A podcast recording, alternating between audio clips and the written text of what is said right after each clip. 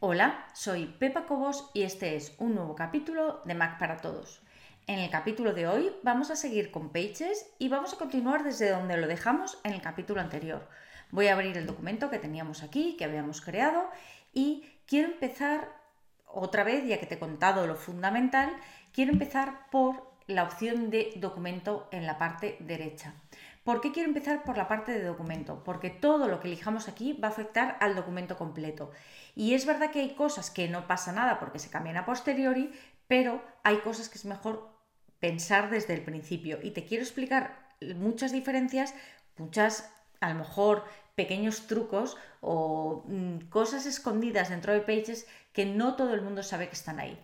Para empezar, el tamaño del papel lo eliges desde aquí, puedes elegir un montón de tamaños de, papel, la orientación de la página, todo esto es bastante obvio. Si quieres que tenga cabecera y pie, esto de cabecera y pie, si yo lo quito, lo que me quitaría es la opción, ves que aquí aparece estas tres, mm, eh, tres partes, tres bloques dentro de la cabecera, si yo quito la cabecera, esos bloques desaparecen.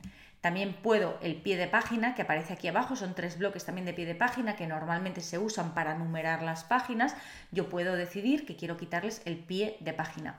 Y el cuerpo de documento, ya hemos explicado en el capítulo anterior la diferencia entre tenerlo como editor de texto o tenerlo para introducir bloques y poderlo, poder hacer un diseño, una maquetación más avanzada. Los márgenes del documento se explican por sí solos, arriba dejamos 2 centímetros, abajo 2, izquierda 2 y derecha 2. Podemos obviamente bajar los centímetros que dejamos, cuidado porque normalmente pues se puede escribir encima, ¿eh? si pongo 2 directamente aparece 2 centímetros. Cuidado porque esto está pensado para que encaje bien a la hora de imprimir. Yo tengo aquí elegida la impresora que tengo activa ahora mismo dentro de mi red te recuerdo que esto que estás viendo es solo una parte del episodio completo. Los usuarios premium tienen acceso a todo el contenido de todos los episodios. Puedes probar gratis durante dos días sin ningún compromiso y conseguir acceso a todos los capítulos de Mac para Todos. Solamente tienes que entrar en macparatodos.es barra prueba. Recuerda, macparatodos.es barra prueba.